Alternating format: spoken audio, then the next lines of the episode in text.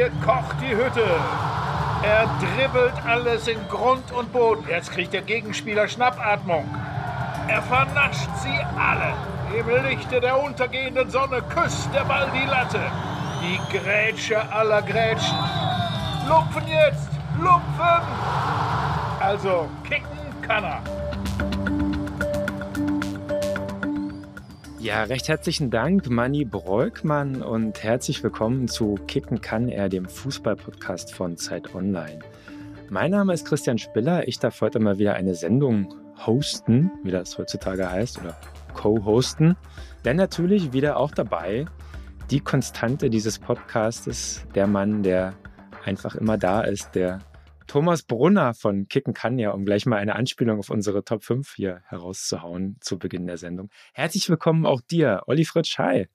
Vielen Dank, lieber Christian, für diese netten Worte. Da wachse ich doch gleich um zwei Zentimeter.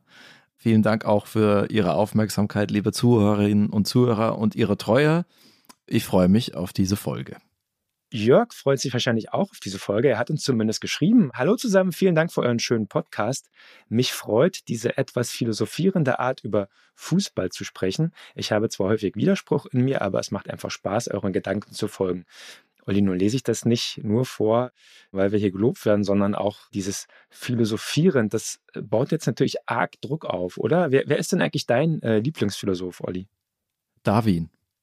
Ah, hat äh, doch einiges dazu beigetragen, um äh, den Menschen zu degradieren, ja, oder einzureihen in die andere Primatenwelt. In Deutschland und andernorts ja auch sehr vulgär ausgelegt und missbraucht. Ich empfehle das Original natürliche Selektion, sexuelle Selektion, die zwei Prinzipien. Ich kann da nichts Verwerfliches drin entdecken und dass das zum Sozialdarwinismus verunglimpft wurde das kann man eben nicht vorhalten. Mensch, dass wir schon so abgebogen sind nach anderthalb Minuten Sendezeit. Und deiner ist Ede Geier oder? Eduard Geier, natürlich.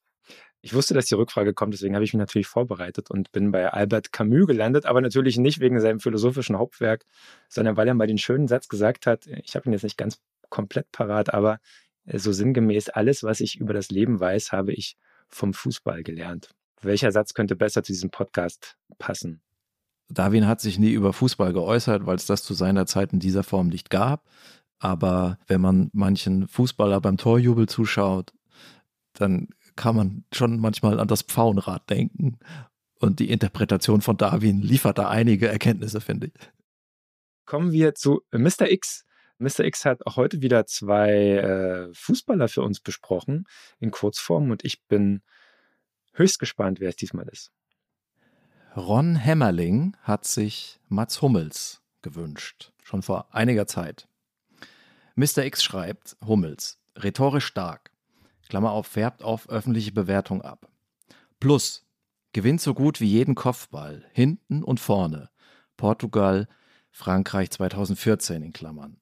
Auge beim Abfangen von Zuspielen, souverän, routiniert, selbstbewusst, strategisches Aufbauspiel, wandert mit Ball nach vorne, findet immer seine Mitspieler oder schaufelt ihn in Richtung 16er. Abwehrspieler mit Ballgefühl, super B-Note in Klammern, Außenriss 15. Geübt darin, andere für Niederlagen verantwortlich wirken zu lassen, Klammer auf Mexiko 2018. Eingespielt auch mit TV-Kameras. Weiß stets, wo er gut und wo er schlecht aussehen kann. Minus Geschwindigkeit, also im Kernfach verteidigen, fehlt daher mitunter dort, wo er gebraucht wird, Klammer auf, zuletzt Schalke, liegt dann nach einer schönen Grätsche im Mittelkreis, während hinten das Tor fällt. Rätselhaftes Muster, muss angeschlagen raus, drei Tage später wieder fit. Punkte 81, Klammer auf, Weltmeister-Malus, Klammer zu. Kurze Ergänzung, es hat einen Punktabzug gegeben für das Finale gegen Argentinien, als Hummels ja einmal ja auch unterm Ball durchgesprungen ist und quasi Cambiasso das 1 zu 0 aufgelegt hat, was dann nicht fiel. Er sagte, er hätte ihm auch 82 zugetraut. Wer mich und meinen Antritt je live gesehen hat, der weiß, dass ich als aller, aller, allerletzter Schnelligkeitswitze machen darf. Aber kennst du den, Olli? Was sagt Mats Hummels, der auf einer Schildkröte reitet? Ach, dieser Windzug oder sowas? Hui, nicht so schnell. okay, machen wir weiter. Es ist ja auch eine Kunst, so ein Defizit in der Kernkompetenz damit umzugehen und trotzdem zu bestehen. Ich glaube, es gibt Spieler, wären die langsamer, die würden Kreisklasse spielen. Und Hummels besteht in der Bundesliga. Der zweite ist ein Wunsch von Christian Schniedermann und Benedikt Rogge, also gleich zwei haben ihn sich gewünscht. Karim Adeyemi. Mr. X schreibt, im ersten Schritt womöglich der schnellste Fußballer Europas. Hat er Raum hinter seinem Gegenspieler, gibt es gegen ihn praktisch kein Gegenmittel. Klammer auf, Enzo Fernandez. Kann damit ein Champions League-Finale entscheiden. Starkes Timing bei der Ballführung im Dribbling, Vorteil gegenüber Werner. Defizite, wenig Ideen im Abschluss gegen einen zugeparkten Strafraum, noch weniger als Werner. Oft schwerwiegend verletzt, auch in seltsamen Situationen. Punktzahl 86 mit Potenzial nach oben in Klammern. Hat ja noch ein paar Jahre vor sich. Mal sehen, wo es hingeht. Wir erinnern uns natürlich alle an dieses wunderbare Tor gegen Chelsea. Ja, darauf spielte Mr. X auch an. Ich glaube, in Dortmund träumt man von mehr und von viel mehr solcher Tore. Wir können gespannt sein. Dann ist es jetzt aber Zeit für den äh, Protagonisten dieser Ausgabe, ja, ein äh, Mann, der gleich in mehrfacher Hinsicht an den Spieler anschließt, den ihr äh, beim letzten Mal besprochen habt, Mesut Özil nämlich, der aber irgendwie doch ganz anders ist. Heute nämlich reden wir über Ilkay Gündoğan, ja, gesprochen Gündoğan, ohne das zweite G, das muss man hier und da nochmal dazu sagen, weil man es, obwohl der äh, gute Ilkay schon lange dabei ist, immer noch hört. Warum reden wir über ihn, Olli? Es könnte der Spieler sein, der im Juni die Champions League-Trophäe entgegennimmt als Kapitän von Manchester City. Vielleicht wird sie auch wieder nichts. Kapitän bleibt er bis zum Saisonende trotzdem als Spieler einer der besten Mannschaften Europas, wenn nicht der besten Mannschaft. Im Viertelfinale spielt City gegen Bayern. Wir haben das Hinspiel hinter uns. 3 zu 0 hat City gewonnen. Wir nehmen am Tag vor dem Rückspiel auf. Mal sehen, wie es ausgeht. Wir haben da eine Ahnung. Es gibt gewisse Tendenzen, aber sicher ist es ja nie. Dennoch ist natürlich klar, dass wir Gündogan unbedingt mal eine Folge widmen wollen. Und der Zeitpunkt, den dürfen wir auch nicht verpassen. Genau, wir gehen jetzt mal wirklich ganz hart davon aus, dass er auch zum Zeitpunkt der Veröffentlichung dieses Podcasts noch im Champions League-Rennen ist. Kommen wir mal zur Biografie von Ilkay Gündoğan. Geboren am 24. Oktober 1990 in Gelsenkirchen, ebenfalls in Gelsenkirchen. Komplett angelesen ist das hier. Ilkay heißt wörtlich Neumond und Gündoğan so etwas wie Morgengrauen, also fast literarisch der Name. Gündoğans Familie stammt aus Dursun Bey, einer Kreisstadt der Provinz Balakeshir. Ich hoffe, ich spreche das alles richtig aus. Sein Großvater war 1973 ins Ruhrgebiet gekommen, um als Bergmann zu arbeiten. Seine Frau und die Kinder, darunter also auch Ilkays Vater, folgten sechs Jahre später. Ilkay wurde dann, wie gesagt, 1990 geboren, wurde ein typischer Straßenfußballer, ballerte immer schön gegen das Garagentor und Gündewans erster Verein war der SV Gelsenkirchen-Hessler.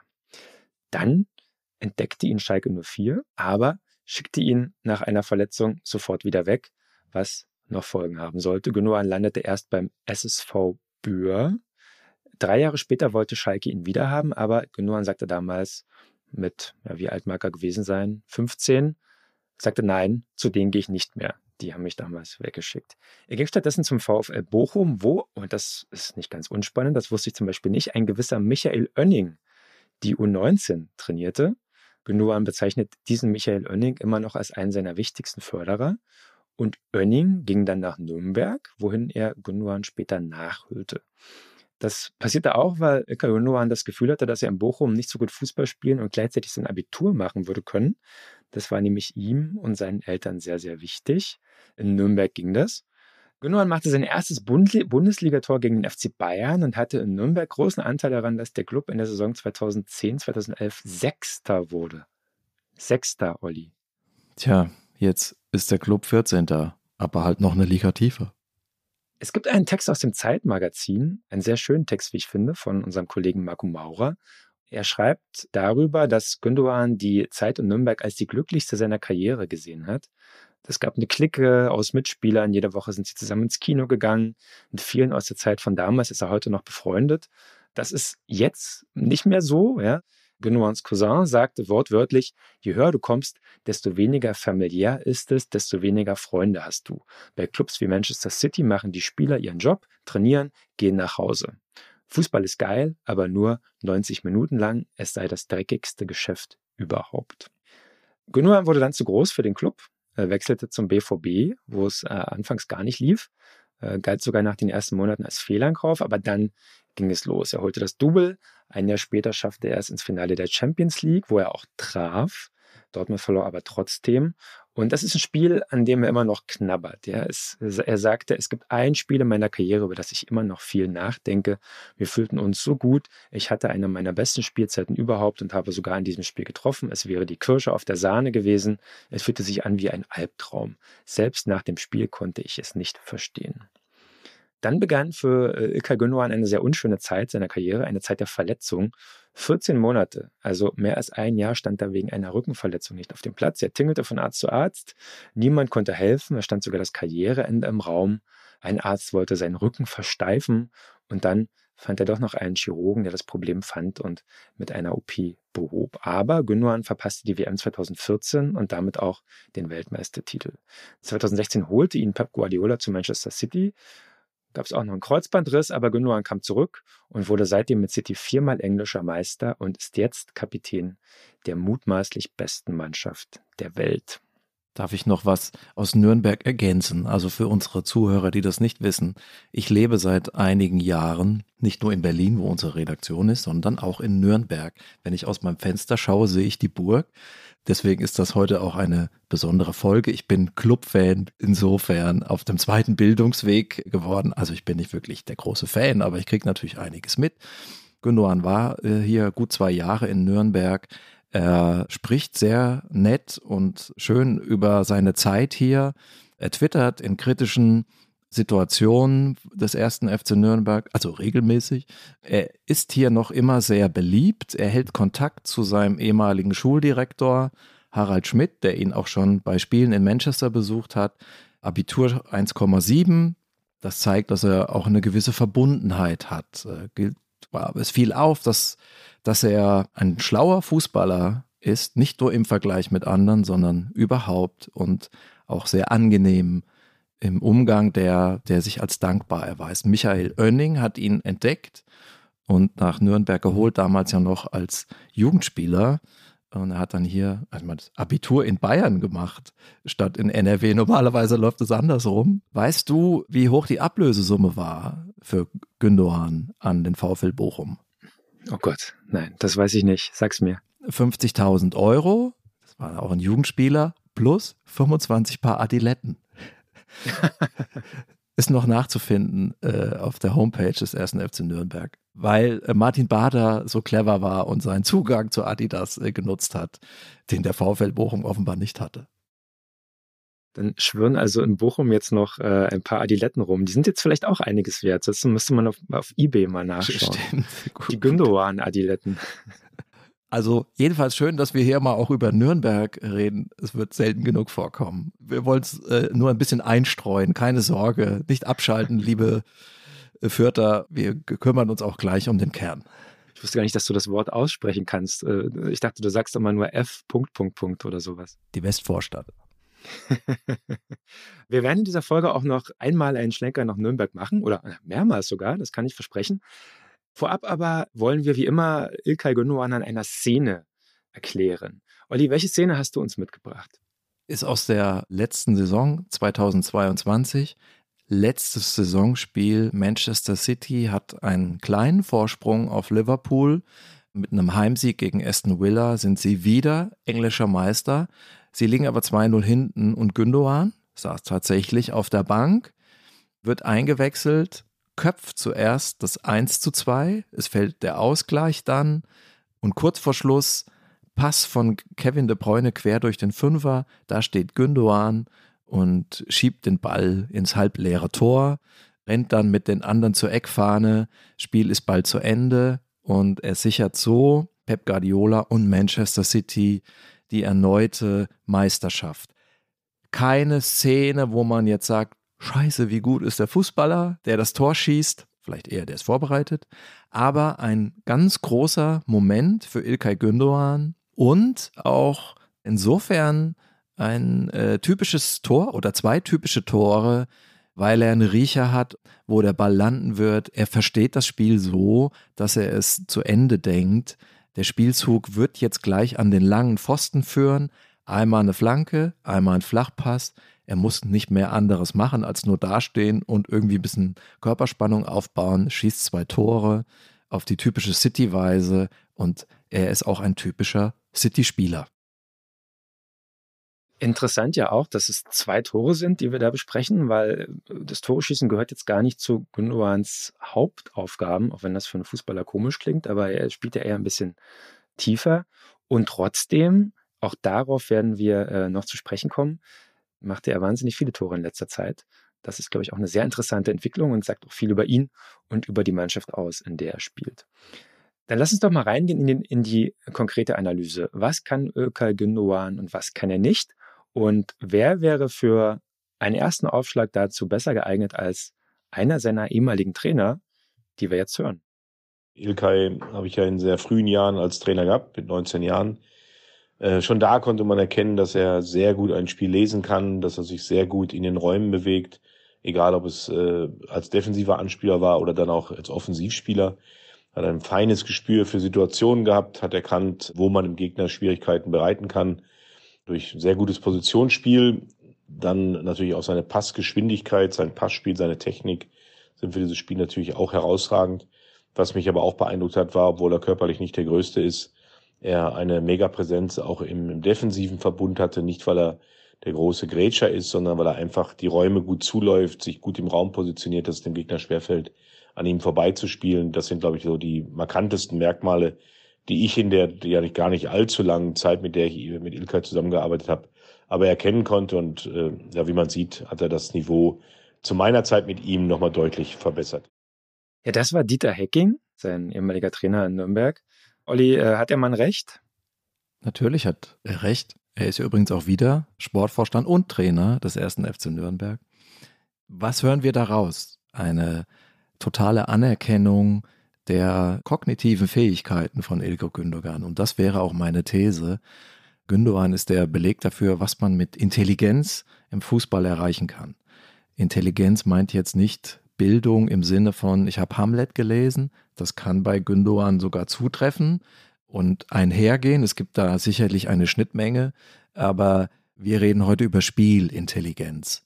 Was heißt das? Ich durchdringe das Spiel, ich verstehe das, was meine Mitspieler machen, ich sehe, was sie vorhaben, ich habe gelernt, wo das hier enden wird, ich habe ein Gefühl für die Balance, also wo entsteht ein Risiko, was muss ich machen, wenn wir jetzt vorne im 16er, wenn ein Mitspieler ins 1 gegen 1 geht und einen Ballverlust riskiert, was seine Aufgabe ist, wo positioniere ich mich, um dieses Risiko abzufedern, beziehungsweise wenn vorne weniger geht, wann muss ich nachrücken, wann gehe ich ins Risiko, wann dosiere ich das Gesamtrisiko höher, um einen Torerfolg zu erzielen. Darum geht es in erster Linie bei City, Tore zu schießen. Man kann das Ganze auch umdrehen aufs Defensive und sagen, äh, ich beobachte das, was die Gegenspieler machen. Wo entsteht Gefahr? Wo muss ich mich positionieren? Wen supporte ich aus meiner Mannschaft? Wen unterstütze ich? Ilkay Gündogan ist sicherlich einer der schlauesten Fußballer, die es gibt. Und das ist der Hauptgrund, warum er so weit nach oben gekommen ist. Nun ist äh, Intelligenz ja immer nicht sofort zu erkennen. Ich würde behaupten, dass das auch auf äh, Gündoğans Spiel zutrifft, dass man diese kleinen Nuancen, die einen begabten Mittelfeldspieler von einem sehr intelligenten Mittelfeldspieler wirklich nur sieht, wenn man genau hinschaut. Ähm, du hast gerade schon so ein paar Beispiele genannt, an denen man das vielleicht festmachen kann, aber ist es vielleicht sogar ein Grundproblem dieser Art von Fußballspieler, dass sie quasi auf ein Niveau spielen, dass ihr Genie gar nicht offensichtlich für den, ich sag mal, Gelegenheitszuschauer wird. Das hast du äh, wunderbar formuliert. Äh, du hast es als Frage formuliert. Ich kann jetzt nur noch im Kopf nicken äh, und versuchen, äh, es vielleicht in anderen Worten auszudrücken und äh, vielleicht noch etwas äh, konkreter ähm, zu werden. Äh, lass uns mal kurz äh, ausholen über die Skills von Ilkay Gündoğan reden. Ähm, er hat eine sehr gute äh, Ballverarbeitung, äh, es ein gutes Passspiel, Passgeschwindigkeit, hat Dieter Hecking äh, gesagt. Äh, ihm legt der Kurzbass sehr, er kann so Kringel drehen, äh, den Ball behaupten, schwer vom Ball zu trennen, tolle Übersicht. Ihm fehlt aber äh, das Supergehen und das Einzigartige in, in seiner Technik, finde ich zumindest. Ich weiß nicht, wie du siehst, würde mich mal interessieren. Ähm, er äh, äh, hat tolle Füße, äh, aber seine Klasse entsteht vor allen Dingen im Kopf, äh, weil er auch natürlich seine Grenzen kennt. Sein Setting ist toll, bringt sehr viel mit, aber er hat jetzt wenig was herausragt. Also sein Schuss sticht jetzt nicht hervor. Sein Flugball äh, ist nicht sonderlich äh, stramm und äh, präzise. Er geht jetzt nicht ins Dribbling auch mal gegen zwei Gegenspieler. Ähm, er liefert sehr gut zu in den Strafraum, wenn er sich dort in der Nähe ver, äh, aufhält. Äh, aber er hat es vor allen Dingen in der Birne.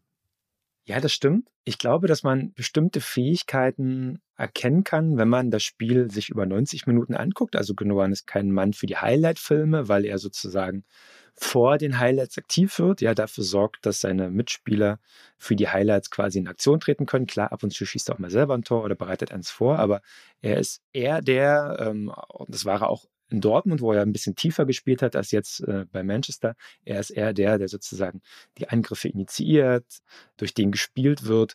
Ich würde aber behaupten, dass wenn man im Stadion sitzt, diese Aura und diese Spielintelligenz deutlich sichtbarer wird, als wenn man es nur am Fernsehen sieht. Also deswegen würde ich jedem, jedem Fan und jedem Fußballinteressierten nur raten, Ilkay Gündoğan einmal live zu sehen. Und es ist mir klar, dass es nicht so einfach ist, Manchester City-Spiele live zu sehen, aber es gibt auch Spiele in der Nationalmannschaft und, und andere Gelegenheiten. Ich glaube, da erschließt sich schon ein Stück weit mehr und es gibt auch ganz konkrete Aktionen, wo man sieht, was Ilkay Gündoğan kann. Du hattest es schon gerade angedeutet, dieses Pirouetten, Drehen, das ist so eine ganz spezielle Fähigkeit, ja, weil vorher dieses Pirouettendrehen setzt ja voraus, sich im Raum und am Gegner zu orientieren. Und wenn man Gündogan mal beobachtet, wenn er nicht den Ball hat, dann schaut er ganz oft zur Seite nach hinten. So ganz kleine, fast so vogelhafte Bewegungen mit dem Kopf. Ja? So ein ganz kurzes Scannen und Überblicken über das Feld. Also er weiß genau, was er tun müsste, wenn er jetzt den Ball bekäme. Diese sogenannte Vororientierung. Ja?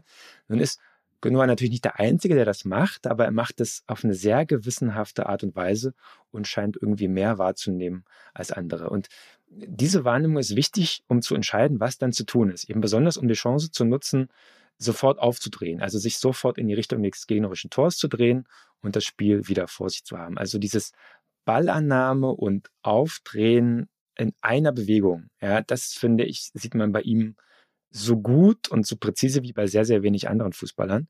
Die höchste Kunstform dessen ist natürlich diese Pirouette, ja. Das klingt so ein bisschen künstlerisch und äh, Eiskunstlauf und so.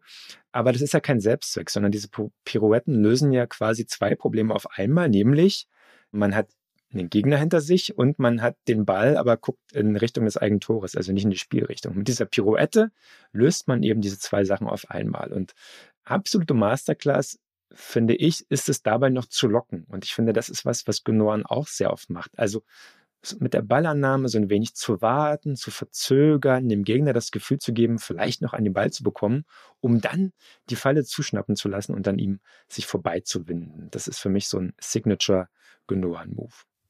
Ja, die Ballbehauptung in gefährlichen Zonen, ist ja Kennzeichen des spanischen Fußballs, des Guardiola-Fußballs, des Johann Cruyff-Fußballs und auch von Manchester City, die heute nicht mehr so äh, offensiv spielen, wie das jetzt in den Hochphasen von Barca so war, aber doch immer wieder zu erkennen ist, dass sich die Mannschaft versammelt um den gegnerischen Strafraum.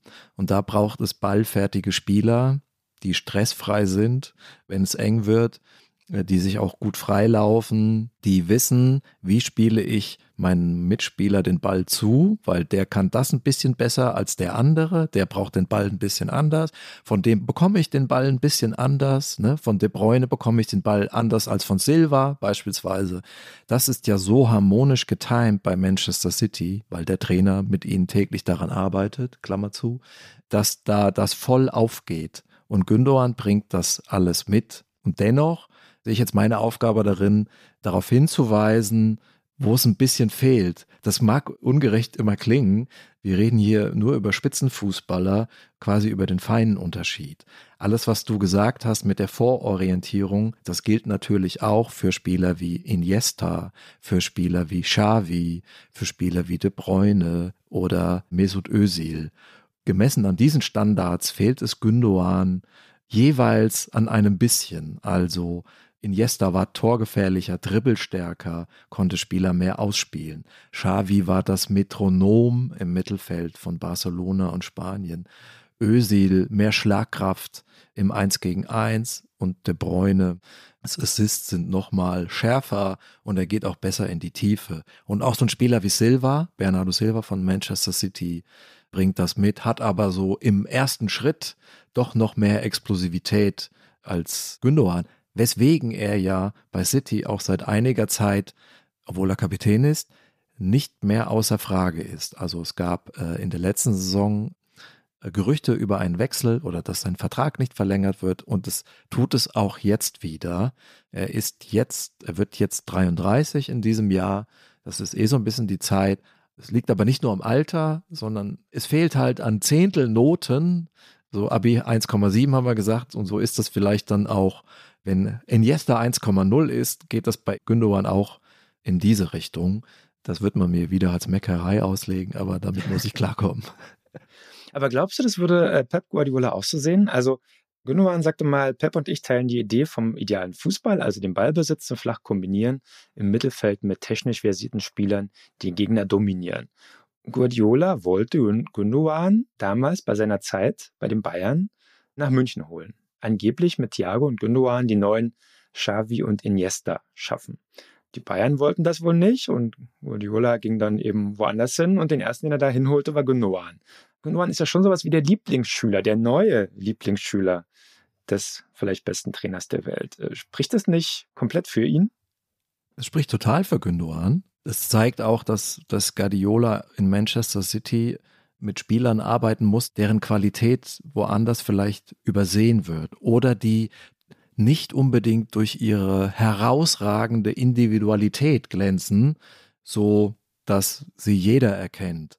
Ich glaube, Gündogan hat 25 Millionen Euro gekostet an Ablöse Manchester City. Er war bei Dortmund ein sehr guter Spieler und hat viele Fans gewonnen, aber Weltklasse würde ich jetzt sagen, war das auch nicht sondern er hat so etwas an verborgenen Fähigkeiten, was dann im deutschen Fußball vielleicht auch immer ein bisschen zu kurz kommt. Also die strategischen Fähigkeiten, die Ballsicherheit, das Zusammenspiel, was aber beim spanischen Fußball und beim Trainer wie Guardiola voll durchschlägt und worauf er angewiesen ist. Also braucht natürlich auch eine gewisse Folgsamkeit und Gelehrigkeit und Anpassungsfähigkeit. Und da haben sich zwei gefunden. Definitiv. Man kann auch sagen, Gündogan profitiert enorm von diesem Trainer und dieser Ordnung, die im Spiel herrscht von Manchester City. Wenn die nicht vorhanden ist und man spielt ein bisschen freier oder wilder wie in der Nationalmannschaft, dann äh, fällt auch äh, Ilkay Gündogan ab, weil dieses offene Feld, dieses Schlachtähnliche, was man ja so oft in der Bundesliga sieht, auch bei Bayern München inzwischen und in der Nationalmannschaft, das liegt einem solchen Spieler nicht, weil er jetzt auch nicht durch Physis das ausgleichen kann. Also weder durch Tempo noch durch Härte noch durch Tacklings. Da geht er gelegentlich unter. Aber würden Xavi und Iniesta da nicht auch untergehen? Iniesta, hat mal einer gesagt, dessen Urteil ich sehr schätze, hätte bei Hertha auf der Bank gesessen weil wir ja hier einen Mini-Dissens haben und ich glaube, Ilka Gündogan ein bisschen besser sehe als du. Du aber mit Xavi und Iniesta argumentierst, aber die würden ja genauso wenig in anderen, in anderen Umgebungen funktionieren. Lass uns Dissens gerne ausschlachten, aber ich sehe jetzt nicht den Widerspruch. Ich glaube, dass so gewisse Fähigkeiten hier in dem Fußball mehr gelten als in dem anderen. Das ist nun mal so. Der spanische Fußball ist harmonischer, strategischer, mehr auf Technik und Ballbesitz aus und deutscher Fußball ist, ist leidenschaftlicher. Da geht es auch mehr ums Festschießen. Ich war hier die Tage bei den äh, Frauen im Länderspiel gegen Brasilien, übrigens auch in Nürnberg, und da fiel mir das auf, dass als die Deutschen so ein bisschen besser ins Spiel kamen, hat lange gedauert, aber irgendwann war es dann soweit und sich dem gegnerischen 16er näherten, riefen Zehntausende bei jeder Gelegenheit, schieß! Mich so an meine aktive Zeit erinnert bei der SG Reiskirchen Niederwetz in der Halle gespielt haben. Und sobald wir die Mittellinie übertreten haben und dann Tore quasi gezählt haben, riefen alle Schieß. So sicher. Ja, ey, wieso? So ist doch viel wahrscheinlicher zum Tor zu kommen, wenn man jetzt nochmal zwei, drei Kombinationen einlegt. Das können wir doch. Die Wolle wieder den Ball reintrage. genau. Der, ja, und manchmal hat dieses Prinzip auch seine Berechtigung, weil City wurde auch einmal Meister, als Vincent Kompanie das Ding aus 25 Metern reingehauen hat, als sie ein Tor brauchten und Pep Guardiola außen stand, bloß nicht schießen, bloß nicht schießen. Also siegt das Komplexe oder das Simple? So einfach lässt sich das nicht immer beurteilen.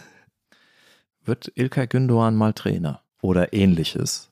Wir wissen es nicht, ich habe dazu keine Infos, aber er wäre prädestiniert wenn er das will, wenn er den Ehrgeiz mitbringt, sich in einen neuen Beruf einzudenken, Strategie vorhanden, Teamplayer, vielleicht kann er den ersten FC Nürnberg irgendwann wieder zum Aufstieg bringen, in welche Liga auch immer. Also ich glaube auch, Ilkay Gündogan ist wie gemacht äh, für den Trainerjob. Er sieht es ja auch gerade an seinem äh, ehemaligen Kollegen Vincent Compagnie, der mit dem FC Barnley in die Premier League aufgestiegen ist und äh, einen sehr, sehr guten Eindruck macht, nicht nur neben dem Feld, sondern auch in Interviews, in denen er sich äußert. Das ist, glaube ich, ein, ein sehr großes Trainertalent, der sehr reflektiert und tief über Fußball redet und nachdenkt. Und ich glaube, Ilkay Noan kann das genauso. Olli, lass uns zur Top 5 kommen für diese Woche oder für diese Folge, so rum. Wir haben uns überlegt, dass wir über die besten fünf Nürnberger Fußballer aller Zeiten reden. Wir haben ja darüber diskutiert. Du hast vorhin gesagt, ja, da könnte man irgendwann Arminia Bielefeld nehmen. Das nehme ich dir natürlich sehr übel, auch wenn das heute angesagt wäre. Aber der erste FC Nürnberg ist ja neuneinhalbfacher deutscher Meister. Ein halb. Deswegen, weil 1922 der Meister nicht ausgespielt wurde. HSV und Nürnberg haben so oft unentschieden gespielt, bis sie gesagt haben, jetzt reicht's. Der Club so wie er hier heißt, ist er immer noch Vize-Rekordmeister. Also neulich mal so eine Grafik gesehen, wo aus Spanien, England, Frankreich so die Top 3 aller Meister in der Bilanz mit dem Logo aufgeführt wurden. Da war etwas erschrocken, da den Club zu sehen, neben dem FC Barcelona beispielsweise. Aber es ist schon ein bisschen her. Ich schiebe immer vorne ran. Ich fühle mich nur fähig, über Spieler zu sprechen, die ich sozusagen Zeit meines Lebens habe spielen sehen. Ich glaube, das macht 90 Prozent der Clublegenden für mich unbesprechbar, aber dieses Risiko gehe ich ein. Ich würde gerne anfangen mit Vlado Casalo. Nein, das war nur ein Witz. Sehr gut. aber die kleine Geschichte müssen wir erzählen. Vlado Casalo wirklich machte 1991 zwei Tore als Verteidiger in zwei Spielen, leider Eigentore. Er wurde dann wegen Wettbetrug festgenommen. Wenn ich das richtig gesehen habe, es wurde ihm bis heute aber nicht nachgewiesen, dass er diese Tore wirklich gemacht hat, um äh, seine eigenen Tipps einlösen zu können, oder? Aber er hat gelacht dabei. Ah, okay. Auf jeden Fall ein sehr schillernder äh, Spieler des ersten FC Nürnberg. Nein, meine Nummer 5 wäre tatsächlich Javier Pinola, allein schon wegen der Frisur. Ja, also damit hast du die ersten drei im Weckler verdient, hier bei den Zuhörern im Franken, weil das ist ein Kultspieler, nachdem er eine Fankurve benannt ist. Die Kurva Pinola? Exakt. Da hängen immer Argentinienfahnen und wurde schwer gefeiert, als sie die Copa Libertadores gewonnen haben mit dem 39-jährigen Pinola oder so, der in Buenos Aires lebt und vielleicht zurück will nach Nürnberg. Ja, coole Wahl. Ich muss auch was vorwegschieben. Ich habe natürlich x Leute gefragt, was sind deine Top 5 aus Nürnberg? Alles riesen Clubfans. Und da kommen natürlich immer so dieselben. Man merkt dann, die haben die Spieler gewählt, die am meisten für Nürnberg gebracht haben. Das ist aber ja nicht identisch mit unserer Frage. Wir fragen ja nach den besten Fußballern, die jemals in Nürnberg gespielt haben. Manche sagen auch Gündogan, deswegen kommen wir ja auch auf die Frage. Also ich kenne einen Journalisten, der gesagt hat, der war damals im Trainingslager dabei, als der da auftaucht und sagt, so ein Fußballer hat es hier noch nie gegeben. So, ne? Deswegen kommen wir auf solche Ideen. Meine fünf ist Marek Mintal, der letzte Torschützenkönig der Nürnberger Bundesliga-Geschichte, Pokalsieger 2007 und das Phantom. Auf vier habe ich jetzt jemanden, das wird mir sicherlich in Nürnberg wahrscheinlich vorgehalten, äh, Misimovic. Der war nur kurz hier, aber ein super Fußballer, wurde anschließend in Wolfsburg Meister und das war aus meiner Sicht der entscheidende Spieler dort. Über den könnte man auch den Witz mit der Schildkröte machen, glaube ich. Aber ähm, ein begnadetes Füßchen hatte er auf jeden Fall. Ähm, meine Nummer vier ist das ganze Gegenteil. Stefan Reuter. Wahnsinnig schnell. Ja, man hat immer das Gefühl, er wirbelt so das Gras auf, wenn er die Linie, die Linie rangläuft. Und auch immer so ein bisschen rotwangig unterwegs, in die Kurve gelegt und kam selbst kaum zum Abstoppen. Also hat mich fasziniert als Kind, mit welcher Dynamik Stefan Reuter unterwegs war.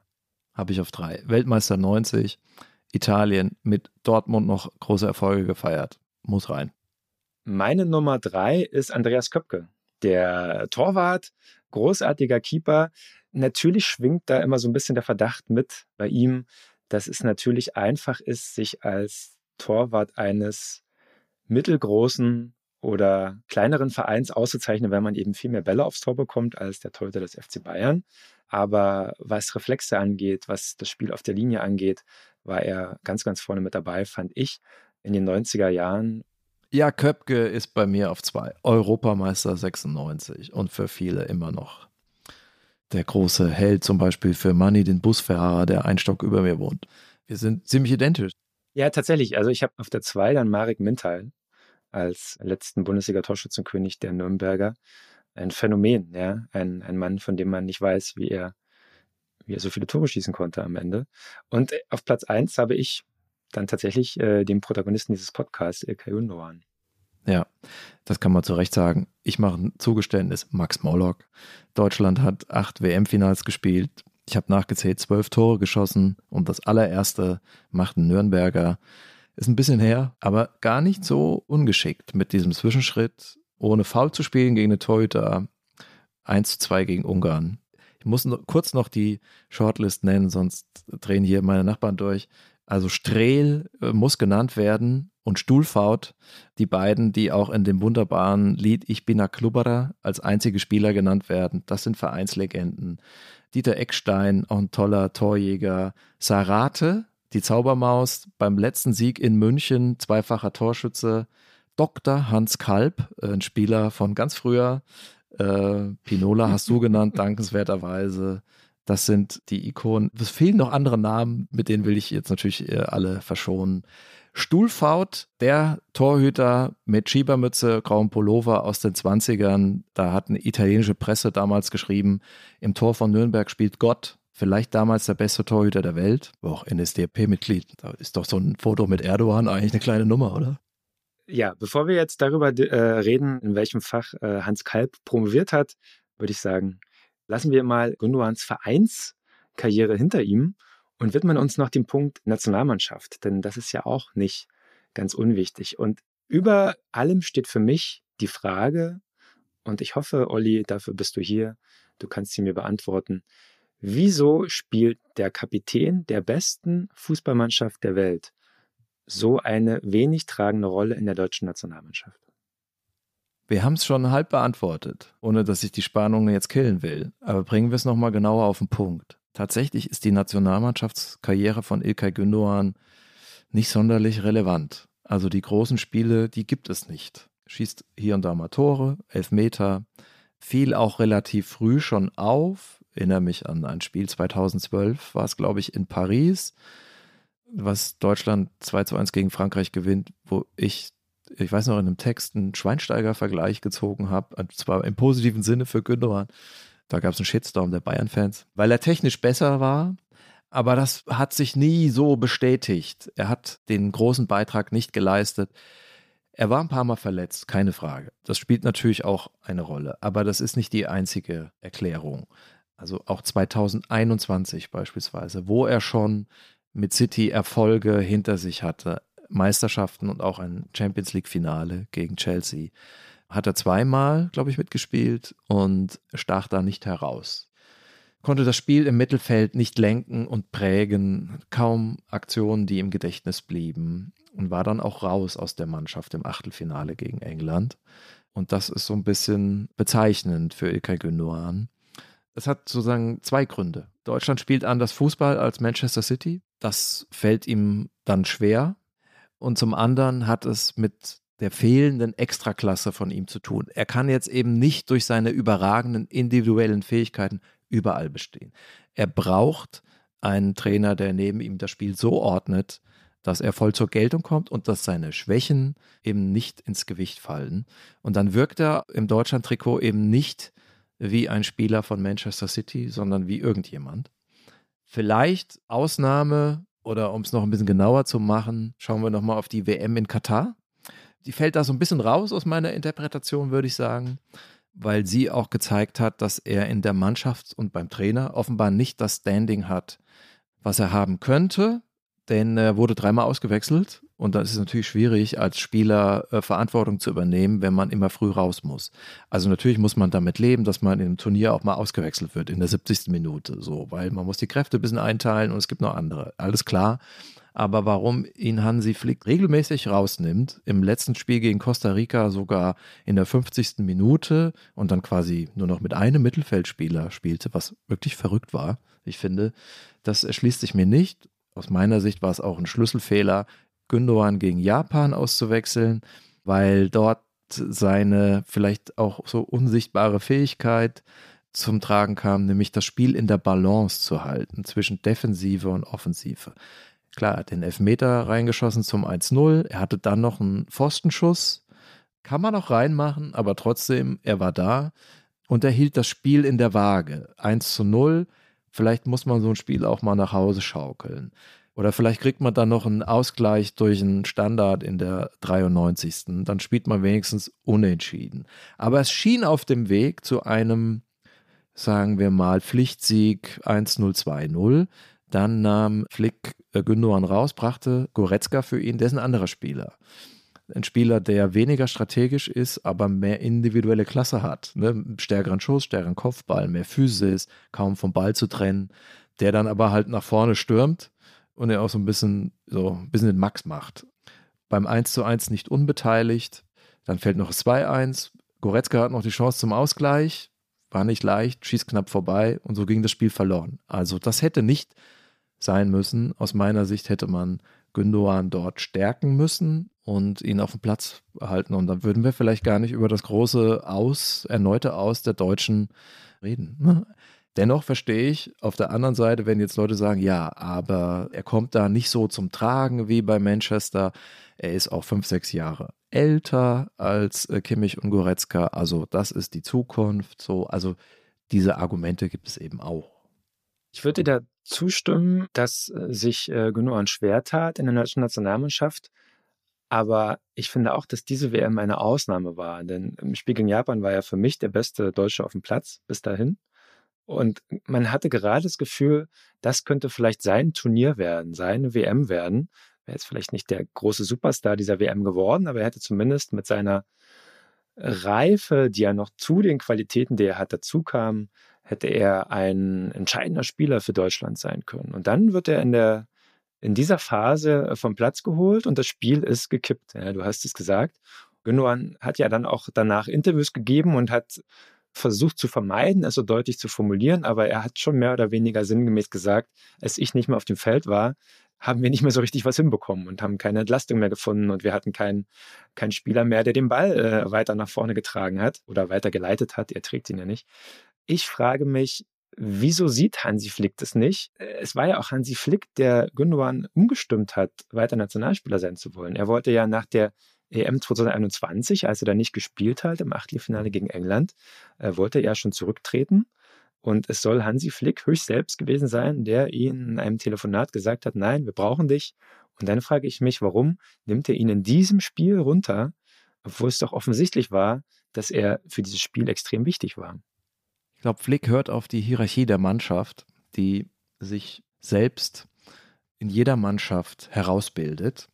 Das kann mal zum Vorteil gereichen, wie zum Beispiel im Triple oder Six-Tuple oder was auch immer, Jahr 2020, als der Kern des FC Bayern sich sozusagen selbst herausgebildet hat. Und dann, wenn man das dann laufen lässt und das also erkennt und laufen lässt als Trainer, kann das voll aufgehen.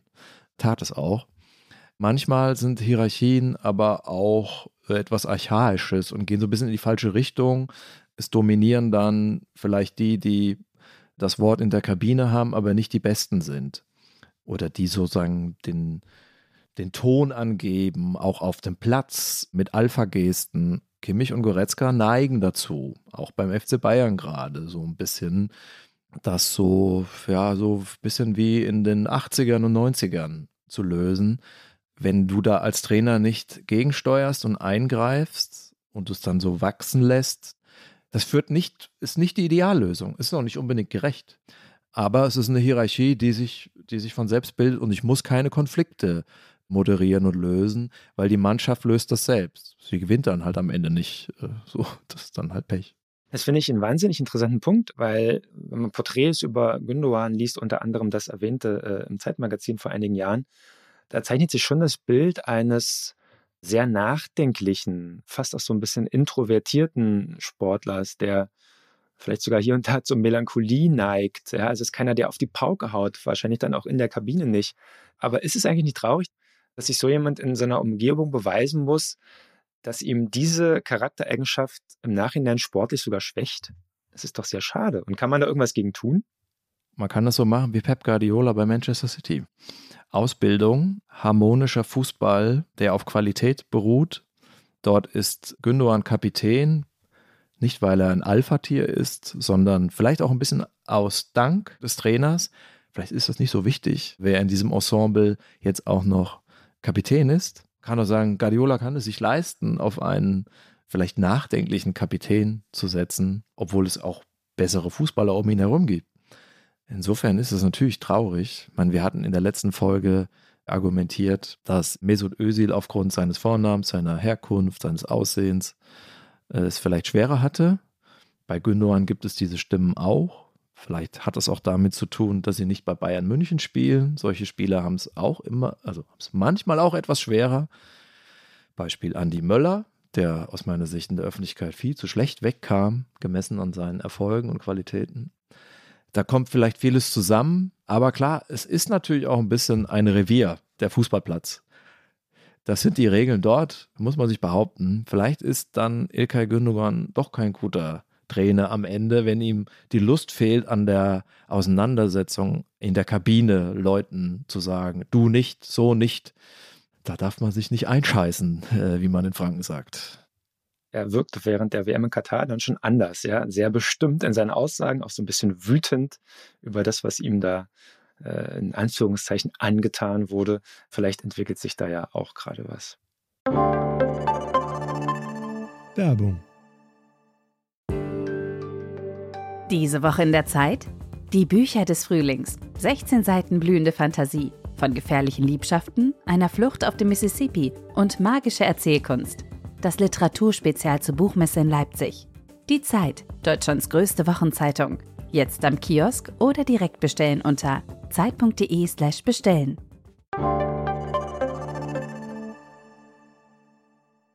Also, es steht noch eine EM an in Deutschland. Die Frage ist, welche Rolle spielt er dort? Jetzt bei den ersten Spielen wurde er nicht nominiert, wie auch ein paar andere nicht. Das verstehe wer will. Ich nicht. Ich finde, da entzieht sich der Trainer auch einer Analysierbarkeit, einer Überprüfbarkeit. Die Besten sollen spielen, die Mannschaft muss sich finden, es ist keine Zeit zu verschwenden. Aber gut, das äh, ist die Entscheidung des Trainers. Trotzdem fraglich, ob Gündogan noch in der Nationalmannschaft eine Rolle spielen kann und wird. Liebe Zuhörerinnen und Zuhörer, ich melde mich jetzt quasi aus der Zukunft. Wir machen etwas Ungewöhnliches, ein kleines Update aus gegebenem Anlass. Die Aufnahme unseres Podcasts war vor dem Rückspiel Bayern München gegen Manchester City. Mein Update spreche ich jetzt aber nach dem Spiel. Ich war auch im Stadion. Ich denke, das Spiel haben viele Leute gesehen. Und es gab da einen Vorfall, der gut passt in unsere Podcast-Folge zwischen Ilkay Gündogan und Joshua Kimmich. Es gab eine, äh, einen Zweikampf, ein Foul an äh, Gündogan, harmlos im Mittelkreis. Dann sah man Kimmich, wie er gegen den Ball tritt, einmal, zweimal. Der Ball landete dann bei dem liegenden Gündogan am Kopf. Auch kein großes Drama, aber der sprang auf und leistete sich eine kleine Schubserei mit Kimmich. Es gab eine kleine Rudenbildung, aggressives Revierverhalten, was nun mal vorkommt im Fußball, aber was man von Gündogan eigentlich gar nicht kennt. Äh, und nach dem Spiel hat er auch nochmal dazu Stellung genommen und sagte unter anderem den Satz, ja, ich muss mir eben nicht alles gefallen lassen. Mir kam sofort die Idee, dazu muss es eine Vorgeschichte geben. Und die kann ja nur aus der Nationalmannschaft herrühren. Tatsächlich habe ich nach dem Spiel in der Zwischenzeit auch noch mit ein paar Leuten aus der Branche gesprochen, also mit ein, zwei Leuten, und die sehen das genauso. Also die Geschichte aus Katar, der WM ist ja, dass Gündoğan quasi als erster immer ausgewechselt wurde, also nicht das Standing hatte, obwohl er eigentlich von seiner Leistung hätte spielen können, sicherlich nicht schlechter war als Kimmich und sich einfach daran stört, dass die Plätze dort besetzt sind im Zentrum, wie auch immer man dazu steht. Und das kam jetzt eben hier zum Vorschein in dieser einen Szene. Manchmal bekommt man so Einblicke auf dem Fußballfeld. Bin gespannt, wie es dann weitergeht in der Nationalmannschaft. Ich glaube, für Gündogan wird es da eher eng, weil auch Bayern München, also Kimmich, aber auch Goretzka, einen anderen Stil spielen als den, den Gündogan pflegt mehr auf Muckis, auf äh, Alpha-Tier-Verhalten, weniger auf Strategie. Das hat man ja auch in dem Spiel gesehen, dass City anders vorgeht als Bayern München. Und noch zwei Sätze zum sportlichen Auftritt von Gündogan in München. Er fügt sich gut ein in die Strategie, in die Spielidee von City und Pep Guardiola. Er macht das klug, aber man hat eben auch gesehen, dass für die individuellen Glanzstücke sind äh, andere bei City zuständig. Davon bleibt jetzt nichts von ihm im Gedächtnis. Ist ja auch fraglich, wie es mit ihm weitergeht. Ist nicht sicher, dass er bei Manchester bleibt. Ich weiß ehrlich gesagt nicht, wo er nach dieser Station noch hingehen kann. Türkei ausgenommen oder den Nürnberg-Gag mal beiseite. Also ich glaube, das kann auch zu Enttäuschung führen. Vielleicht ist das dann gar kein Thema mehr bei der Heim-EM. Barcelona soll interessiert sein, oder? Ja, kann sein. Es würde vom Profil passen. Ich glaube nicht, dass er da jetzt äh, noch groß was reißen kann. Er ist ein anpassungsfähiger Spieler, ja. Aber das Extra-Gen, das radikale Skill, das hat er nicht aus meiner Sicht. Und ob er dann nochmal sozusagen Barcelona dazu pushen kann, dass die nicht mehr in der Vorrunde ausscheiden und vielleicht mal wieder ins Halbfinale kommen, Puh, Barcelona braucht was anderes, glaube ich. Lass uns hier doch mal einen Schluss drunter machen und zur Powercard kommen.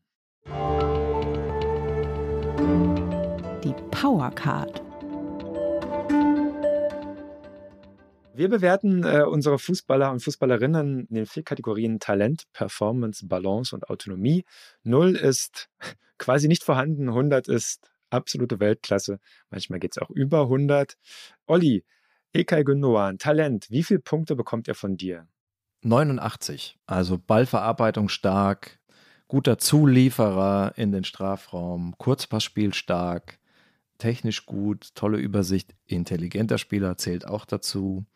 Es fehlt das Einzigartige für eine höhere Bewertung. Der Vergleich auch innerhalb von Manchester City also im Mittelfeld gibt es, sind alle anderen Spieler, haben ihm irgendetwas voraus. Also selbst Rodri schießt besser und Foden hat mehr Tempo und De Bruyne ist über ihm und Silva noch der bessere Dribbelspieler. Ich habe 90. Du hast es erwähnt, Abzüge gibt es ein bisschen für die Verletzungsanfälligkeit auch. Ja, das ist ja auch eine äh, gottgegebene Sache, höchstwahrscheinlich. Ich würde aber gerne nochmal dann doch eine Lanze für ihn brechen, weil man kann es ja auch umdrehen und sagen, vielleicht hat er nicht das extra Skill, aber er hat auch wenig Schwächen. Äh, und alle anderen, die einen extra Skill haben, können vielleicht auch manche Sachen gar nicht. Und vielleicht ist es auf der Position im Mittelfeld, dass ja die Qualität an sich fast alles gut zu können und nicht unbedingt eine Sache sehr gut. Einverstanden. Performance, 80 Punkte von mir. Der ganz große Titel fehlt bisher. Englischer Meister werden ist jetzt auch nicht nichts, das ist mir schon klar. Und das viermal zu schaffen ist auch nicht nichts. Aber er stand im Champions League-Finale mehrmals, hat das verloren. Weltmeister wurde er auch nicht damals, weil er verletzt war. Da kann er vielleicht nicht allzu viel dafür. Ein wenig unvollendet finde ich diese Karriere dann bisher doch gemessen an dem, was er kann. Die Champions League-Finals sind auch gute Beispiele, Belege aus meiner Sicht für das, was ich sagen will, wenn ich den Satz noch sagen darf. 2021 gegen Chelsea, da hat man sich nach dem Spiel auch gefragt, wo war eigentlich Gündogan? Ne? Da war da in dem Jahr der Top-Torjäger. Klar, hat ein bisschen defensiver da gespielt, so, aber trotzdem hat man gemerkt, eins gegen eins gegen diese Chelsea Army, schwierig. Also da konnte er sich nicht durchsetzen. 2013, du erinnerst dich, wir waren beide in Wembley. Die ersten 15 Minuten, also Viertelstunde, war Dortmund am Drücker, Bayern nervös, so oft verloren vorher gegen Dortmund, auch jetzt als Favorit. Und Gündogan schien das Spiel zu machen und führte Regie. Kam es zu einem Zweikampf im Mittelfeld mit Philipp Lahm, der ihm den Ball stahl. So, und dann war so ein bisschen der Stecker auch gezogen. Trotzdem, tolles Spiel von Gündogan. Und du sagst es, der Titel fehlt noch. In der Nationalmannschaft gibt es jetzt auch nichts Großes zu berichten und trotzdem gibt es von mir 97. Wer so viel dann macht und dann Kapitän wird von dieser Mannschaft, obwohl, jetzt Pünktchen, Pünktchen, ja, leichte Einschränkung, es gibt leichte Einschränkungen und wahrscheinlich dann im Juni in Istanbul den Pokal überreicht bekommt. Ich sag mal, ich nehme es mal vorweg jetzt, vielleicht werde ich widerlegt, dann ziehe ich noch Barbara ab, der äh, hat da fast vollen Ausschlag. Und er macht das mit seinem Kopf, vor allen Dingen, Füße sind auch gut, aber der Kopf ist mitentscheidend. Beim tollen Fußballer Ilkay Gündoğan. Balance ist jetzt dran. Mhm. Habe ich 90, offensiv wie defensiv, so. Also ist schon der offensivere Spieler, kann sich aber anpassen. Bei Klopp in Dortmund hat er manchmal Sechser gespielt. Das fand ich keine gute Entscheidung, weil er von da auch nicht so nah rankam an den 16er und die Bälle von ihm gar nicht so weit fliegen und er nicht so abräumen kann. Guardiola hat, setzt ihn variabler ein über die Jahre, war mal sehr offensiv, dann schoss er plötzlich Tore, meistens freistehend vom Tor, weil er gewusst hatte, wo der Ball gleich landet. Er war aber auch ein super Zulieferer in den Strafraum mit kurzen Pässen, die man nicht so richtig riechen konnte vorher. Das war die Phase, wo City keinen richtigen Torjäger hatte. Da haben es andere geschossen. Jetzt haben sie Haaland. Er spielt etwas defensiver in der Nationalmannschaft teilweise. Jetzt in Katar dann auch noch einen defensiveren Part. Also er ist jetzt nicht der Grätscher, aber eine gute Balance. Ich habe auch 90 und schließe mich deinen Worten vollumfänglich an. Autonomie 80, weil ich finde, und das sehen wir in der Nationalmannschaft, er braucht das Umfeld, er braucht eine Mannschaft, die dafür sorgt, dass seine Stärken zu tragen kommen. Er braucht ein Team, das auf seine Ideen eingeht. Er braucht ein System, in dem er sich wohl und sicher fühlt. Im Chaos ist er eben nicht der Fels in der Brandung, sondern wird hier und da dann auch hinweggespült. Punkt. Immer Angst, wenn du dann so, so schwärmerisch guckst, Olli, und sagst, oh. 80. Selbe Begründung. Was macht bei mir den Durchschnitt 85? Ich habe 90. Die Powercard. Olli, wer Ilkay Gündoğan mag, mag auch. Insider. José Campagnat, ehemaliger Spieler vom 1. FC Nürnberg, der dort mal landete als U21 Europameister. Aus meiner Sicht auch von seinen Skills fähig für die Top 5 Nürnbergs, aber völlig unterging in dem Abstiegskampf der Teutonen, Liga, Bundesliga. Alle haben gerufen, schieß, schieß. Er wurde sogar anschließend Nationalspieler Spaniens. Das wird man nicht zufällig, wie zum Beispiel in Deutschland, hat man den Eindruck, sondern die Spanier sind doch ein bisschen strategischer gute Rolle in La Liga bei einem kleineren Verein Levante seit vielen Jahren, aber hier erinnert man sich kaum an ihn. Aber ich möchte nochmal ihn wenigstens einmal erwähnt haben. Ich kann das wirklich gut verstehen. Wenn man mit Leuten auf dem Platz steht, die das Spiel völlig anders verstehen. Also jetzt komme ich noch mal ganz kurz ins Reden. Ich habe jetzt auch schon mal bei Wald- und Wiesenmannschaften gespielt und reihe mich da völlig ein und sage da nichts. Aber was die manchmal an Kommandos rufen, denke ich mal, krass. Nicht mit mir. Ich habe Albrecht Dürer, weil. Ach. Ja, jetzt schneide ich an. Ne? Wir, wir haben Nürnberg-Thementag heute.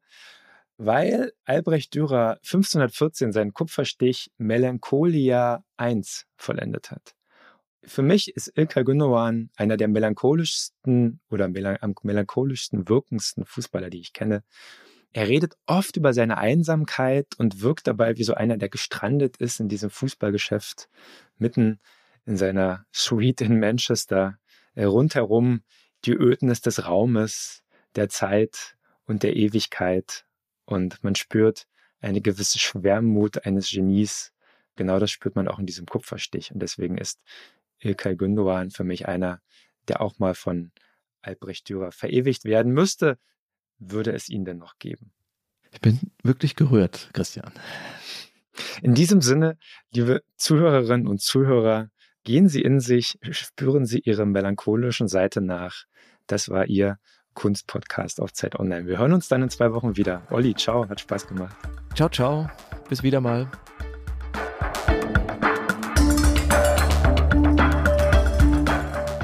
Kicken kann er. Ist ein Podcast von Zeit Online, produziert von Pool Artists.